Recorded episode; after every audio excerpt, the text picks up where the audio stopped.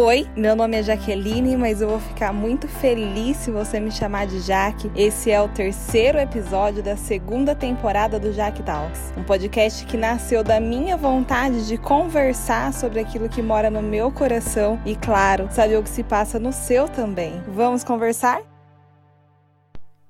Olá, tudo bem? Gente, queria dizer que eu tô muito feliz com o feedback, com as mensagens que eu tô recebendo de todo mundo que tem assistido, tem assistido não, né? Tem ouvido o podcast, todo mundo que tem acompanhado essa segunda temporada. Já foram dois episódios, esse é o terceiro.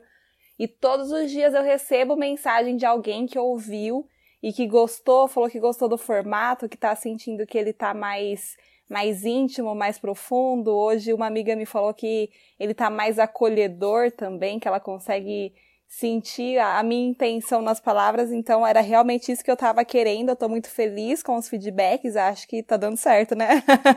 então vamos continuar assim. Continuem me mandando mensagem, continuem falando se vocês estão gostando, porque como eu já falei, é muito importante para mim, já que o podcast é feito para você. Então, não deixa de sempre me contar qualquer coisa que você tiver para me falar que você acha que vai agregar, eu quero saber, tá bom? E o episódio de hoje, ele é baseado na verdade em algo que eu li, acho que foi na Páscoa talvez desse ano. Eu já vi na verdade algumas vezes é, isso que eu vou falar aqui hoje, já li, né, algumas vezes por aí, já vi pessoas falando também sobre isso. E eu acredito que, que é algo que pode ser um assunto interessante para a gente trazer para essa conversa hoje. Eu penso nisso já há algum tempo, porque eu venho vendo, enfim, várias coisas acontecendo por aí e as pessoas usando muitos desse exemplo que eu vou, muitos exemplos iguais a este que eu vou dar para defender algumas coisas. Enfim, eu não quero dar muitos detalhes para não falar o que eu vou falar já no, no episódio, mas eu queria dar essa introdução para vocês entenderem por que, que eu resolvi falar sobre esse assunto. É porque é algo que eu venho pensando já há algum tempo. Eu acredito que vai ser importante compartilhar aqui hoje. Quero muito saber sua opinião sobre isso depois, então assim que você acabar de ouvir, fala comigo, me manda mensagem ou no WhatsApp se você tem meu número, ou então lá no Instagram, ou em qualquer outro lugar. Eu quero saber o que, que você achou, tá bom? Então, vamos conversar.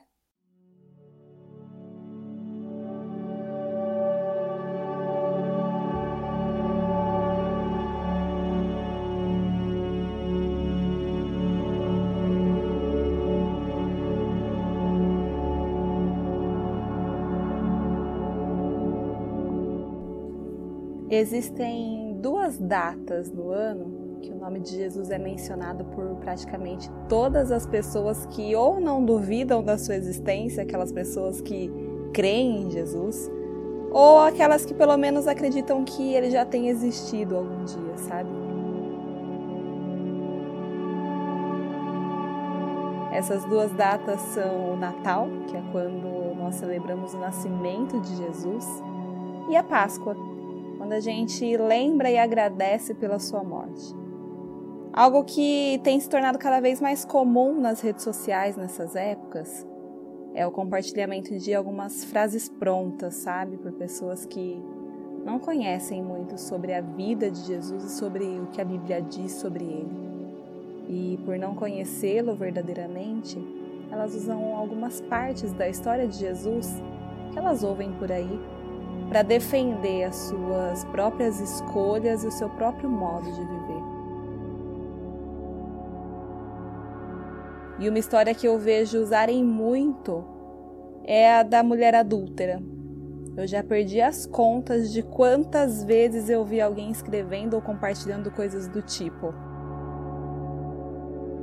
A parte que eu mais gosto da história de Jesus foi quando quiseram acusar, condenar a mulher adúltera e ele defendeu ela e disse que ele também não condenava.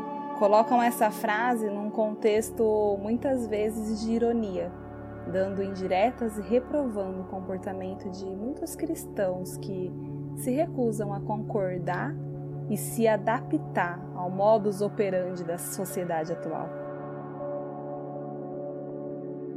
Posso dizer? Eu sou uma dessas pessoas. Desses cristãos que não se sentem confortáveis no mundo atual porque ele está cada vez mais longe de ser e de se parecer com o que a Bíblia diz que Deus planejou e sonhou para a humanidade. Eu realmente não aprovo e não concordo com uma centena de coisas, comportamentos e afirmações que eu vejo por aí. Muitas vezes nem com as minhas próprias afirmações, comportamentos. E aí eu mesma preciso refletir, me corrigir, mas quer saber sobre Jesus, sobre a mulher adúltera, sobre todas as vezes em que alguém usa essa história com a intenção de dizer que Deus aceita tudo em nós da forma que somos, que Ele entende, aprova, nos ama como somos. Eu preciso, caso você nunca tenha passado dessa parte da história, te contar a continuação dela.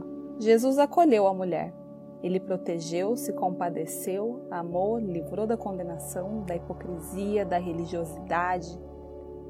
Afinal, como ele mesmo disse no versículo 7 para os acusadores da mulher, aquele que não tem pecado, atire a primeira pedra. Hipócritas, religiosos, não amam, não acolhem, não perdoam. Verdade, foi isso que Jesus quis dizer. Mas quando todos se retiraram, ao contrário do que muita gente pensa, Jesus julgou sim o comportamento daquela mulher e julgou como sendo errado. Ele não aprovou, não aceitou o pecado. Ele aprovou, aceitou e amou quem cometeu o pecado. Ele não condenou a mulher como aqueles acusadores queriam fazer, condenando ela à morte pelo que ela havia feito. Mas condenar e julgar são coisas diferentes. Não condenar e aprovar o comportamento, então, são coisas mais diferentes ainda. No versículo 10, depois de Jesus pedir para tirar a primeira pedra, quem não tivesse pecado nenhum, acontece o seguinte: olha só. E, endireitando-se Jesus e não vendo ninguém mais do que a mulher, disse-lhe: Mulher, onde estão aqueles teus acusadores? Ninguém te condenou? Versículo 11. E ela disse: Ninguém, Senhor. E disse-lhe Jesus: Nem eu também te condeno. E agora vem a parte fundamental para que aquela mulher pudesse seguir a vida dela.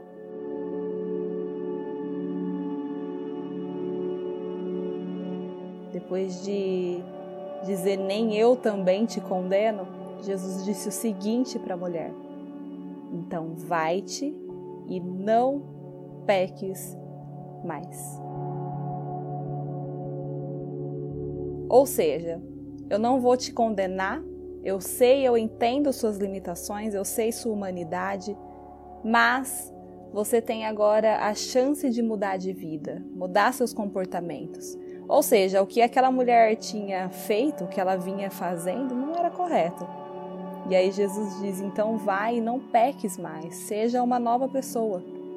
Eu acho que fica muito claro que Jesus não aprovava o comportamento daquela mulher. Eu acho que é muito óbvio que, se a forma que ela escolheu viver agradasse a Deus, Jesus não precisaria orientar que ela parasse de fazer o que ela estava fazendo.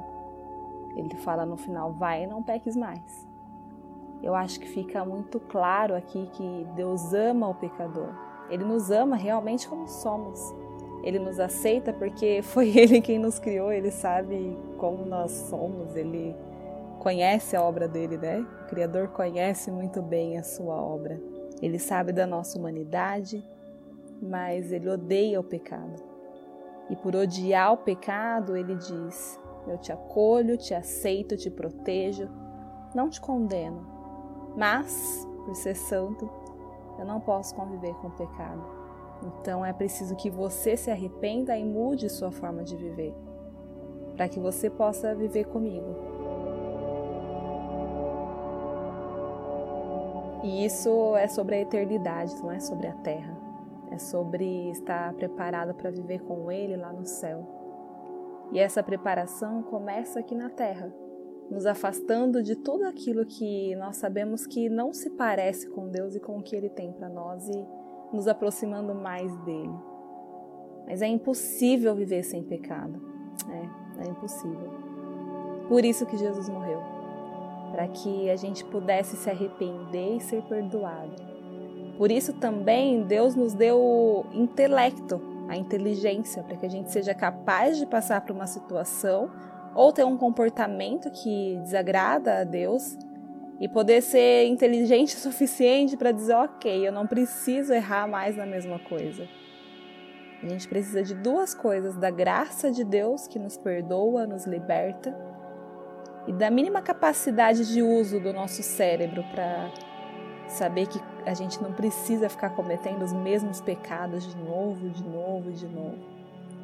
Não é porque Deus não aceita a gente como a gente é, é porque Ele é santo e a gente precisa se livrar do pecado também para viver com Ele.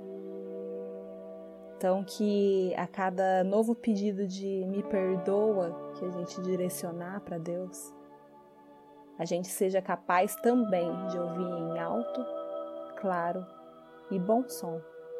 Vai e não peques mais.